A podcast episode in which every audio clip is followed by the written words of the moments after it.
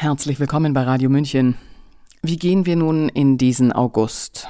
Am besten mehr als nur von der Sonne oder irgendeiner anderen kraftvollen Quelle erleuchtet, dachten wir uns und fanden einen Text, der über die Erleuchtung hinausweist.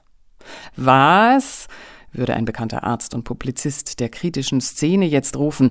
Danach gibt's noch was? Ja, sagt der Autor und ehemalige Verleger Wolf Sugata Schneider. Nach dem Prinzip vollkommener Egolosigkeit wohne nämlich der Humor. Der, der über sich selbst lache, seine Identität leichthändig wechsle und damit eine fortgeschrittene Selbstdistanz erreiche, stelle selbst Erleuchtete in den Schatten. Hören Sie einen Auszug aus seinem Buch Sei dir selbst ein Witz. Sprecherin Sabrina Khalil. Eigentlich ist es ganz anders. Ich bin nämlich eigentlich ganz anders, aber ich komme nur so selten dazu. Das lässt der österreichisch-ungarische Dramatiker Ödön von Horvath in seiner Komödie zur schönen Aussicht von 1926 einen seiner Zeitgenossen sagen. Du irrst dich. Eigentlich ist es ganz anders, als du denkst. Eigentlich bin ich ganz anders, als es jetzt gerade scheint.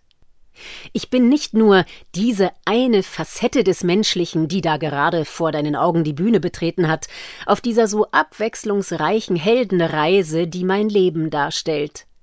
Meist ist diese eine Facette von mir noch nicht einmal eine wesentliche. Meine gerade aktuelle Rolle lässt mich heute diesen Akt spielen, morgen jenen, alles das bin ich. Und wer ich morgen sein werde, das weiß ich heute noch nicht. Freiheit zu Lebzeiten. Der Mensch als sich permanent wandelnder, als ein permanent mit dem, was er gerade ist, scheiternder, ist eine komische Figur, keine tragische. So bietet diese neue Betrachtung, in der die jeweils aktuelle Figur nur eine Rolle ist und nicht das Wesen, einen Ausweg aus allem Scheitern und Misslingen. Diese Figur des sich permanent eher fröhlich als tragisch wandelnden wurde für mich zum neuen Paradigma meines Menschseins. Als buddhistischer Mönch 1976 in Thailand und auch die Jahre danach wollte ich noch erleuchtet werden. Damals erschien mir das als die höchste Stufe der Persönlichkeitsentwicklung. Nun ist Humor für mich der höchste Gipfel des Menschenmöglichen. Nie mehr ganz identifiziert sein mit der aktuellen Figur, die ich darstelle. Immer ein bisschen Zeugenwachheit behalten, immer auch ein bisschen ein anderer sein können und dies ebenso allen anderen Menschen zugestehen. Das ist für mich heute das, was ich erstrebe und lebe, so gut ich kann. Die Aufhebung der Erdenschwere, die Freiheit vom vermeidbaren Leiden. Moksha nennen es die Inder, die Freiheit zu Lebzeiten, nicht erst nach dem Tod. Jivan Mukti nennen sie einen, der diese Freiheit erlangt hat. Die ganze Welt ist eine Bühne. Betrifft das auch die Gesellschaft als Ganzes? Kann eine ganze Gesellschaft ihr Zusammenleben als etwas Fiktives, Erfundenes verstehen? So wie Shakespeare es einst beschrieb. Zitat Die ganze Welt ist eine Bühne, und alle Frauen und Männer bloße Spieler. Sie treten auf und gehen wieder ab. Sein Leben lang spielt jeder manche Rollen. Zitat Ende. Dann würden wir bei Beleidigungen nicht mehr damit vor Gericht gehen. Früher duellierten sich Männer bei sowas sogar. Wir wären dann nicht mehr kränkbar, nicht mehr eitel, narzisstisch, neidisch, eifersüchtig oder würden uns zurückgesetzt fühlen, ausgegrenzt, ungerecht behandelt, nicht richtig gesehen, falsch verstanden und zu wenig gewürdigt. Alle diese Äußerungen des Menschlichen wären dann nur noch komisch. Es sei denn, wir wollen in einer dieser Rollen ernst genommen werden. So lange, bis wir genug davon haben und damit von der Bühne abtreten. Und eine neue Bühne betreten. Immer wieder eine neue, denn jeder Ort im Leben ist eine Bühne. Auch wenn nur wir selbst es sind, der uns dabei zuschaut, ist es ein Auftritt. Und wenn er beschreibbar ist, erscheint er als Rolle. Seit etwa 2008 versuche ich, die Leichtigkeit, die ich mir durch das Verständnis von mir selbst als einer komischen Figur erworben habe, auch anderen zugutekommen zu lassen.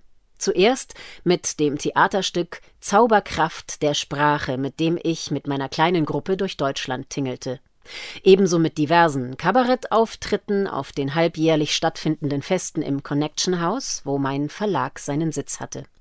Dann mit der One-Man-Show Alles ist eins und noch eins drauf und seit 2010 auch mit Seminaren, in denen ich diese Fähigkeiten weitergebe, so gut das eben möglich ist. Das vorliegende Buch dient auch als theoretische und praktische Grundlage für diese Seminare. Deshalb habe ich darin im zweiten Teil von jedem Kapitel Übungen beschrieben, die jeder selbst praktizieren kann. Wenn auch andere Therapeuten und Seminarleiter mit diesen Übungen arbeiten würden, wäre mir das eine große Freude. Eine virale Ausbreitung dieses komischen Virus würde mein Herz vor Freude hüpfen lassen mit Erschütterungen bis ins Zwerchfell. Mit diesem praktischen Handwerkszeug haben die Spieler auf den Bühnen des Lebens alles, was sie brauchen, um Tragödien in Komödien zu verwandeln. Ist das Laientheater? Nein, wir sind keine Laien, wenn wir unsere Lebenserfahrung dabei einbringen, die Trauer, den Schmerz und die Freude, die wir erfahren haben, dann sind wir in diesem Rollenspiel Profis. Fehlt nur das Zeugesein, die Achtsamkeit, das Selbstgewahrsein. Oft fehlt das. Zu oft. Dann vergessen wir mitten im Spiel, dass es nur ein Spiel ist.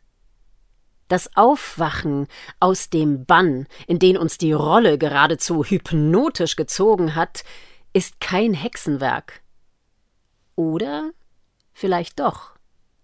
Dann hilft einer dieser Zaubersprüche. Ich bin das nicht. Ich spiele es nur. Oder ich bin das zwar, aber ich kann auch anders. Oder eigentlich bin ich ganz anders. Die Komik liegt im Auge des Betrachters.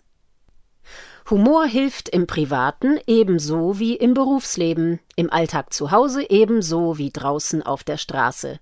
Humor hilft sogar angesichts der Krisen unserer Zeit, in denen wir uns selbst zu oft als tragische Figuren sehen, schicksalhaft verstrickt und Kräften ausgeliefert, die wir nicht kontrollieren können. Wenn wir uns dabei eher als Komödianten sehen, sind wir wandelbarer ich glaube sogar, dass das Überleben der Zivilisation des Homo sapiens nur dann eine Chance hat, wenn wir uns darauf einlassen, dass unsere privaten wie politischen Dramen auch eine komische Seite haben, dass sie komisch sind, wenn wir nur imstande wären, das zu sehen. Denn die Komik liegt, wie man das auch von der Schönheit sagt, im Auge des Betrachters. Witzbolde sind genügsamer. Ist es zu spät für eine Rettung der Zivilisation des Homo sapiens auf dem Raumschiff Erde? Für die Titanic war es zu spät, als ihr Kapitän des Eisbergs gewahr wurde, auf den das Schiff zusteuerte. Sollte es jedoch gelingen, unsere Selbstinfragestellung durch Humor wie einen pandemischen Virus massenhaft zu verbreiten, können wir die Wende vielleicht noch schaffen. Komödianten werden die Natur nicht zerstören, die für uns menschliche Tiere doch jahrmillionenlang die Umgebung war, die uns geduldig getragen und ernährt hat. Wenn wir uns selbst komisch finden, brauchen wir weniger, dann konsumieren wir weniger und entschleunigen unser Leben, dann wird es keine Kriege mehr geben und auch diesen religiösen und politischen Wahnsinn nicht mehr. Wird es dann noch Konflikte geben? Ja, denn Konflikte sind auch spannend. Sie unterbrechen die Langeweile des braven, bürgerlichen Lebens. Aber als Komiker wissen wir dabei, dass auch das nur ein Spiel ist. Nach dem Abgang von der Bühne gratulieren wir auch unseren Gegnern für ihren grandiosen Auftritt, klopfen uns den Staub aus der Kleidung und gehen in der Theaterkneipe miteinander was trinken. Sie hörten einen Auszug aus dem Buch Sei dir selbst ein Witz des Autoren, Coach und ehemaligen Verlegers Wolf Sugata Schneider. Sprecherin Sabrina Khalil. Für die Erleuchteten unter uns beginnt nun also eine neue harte Zeit. Nehmen wir es leicht. Ciao. Servus.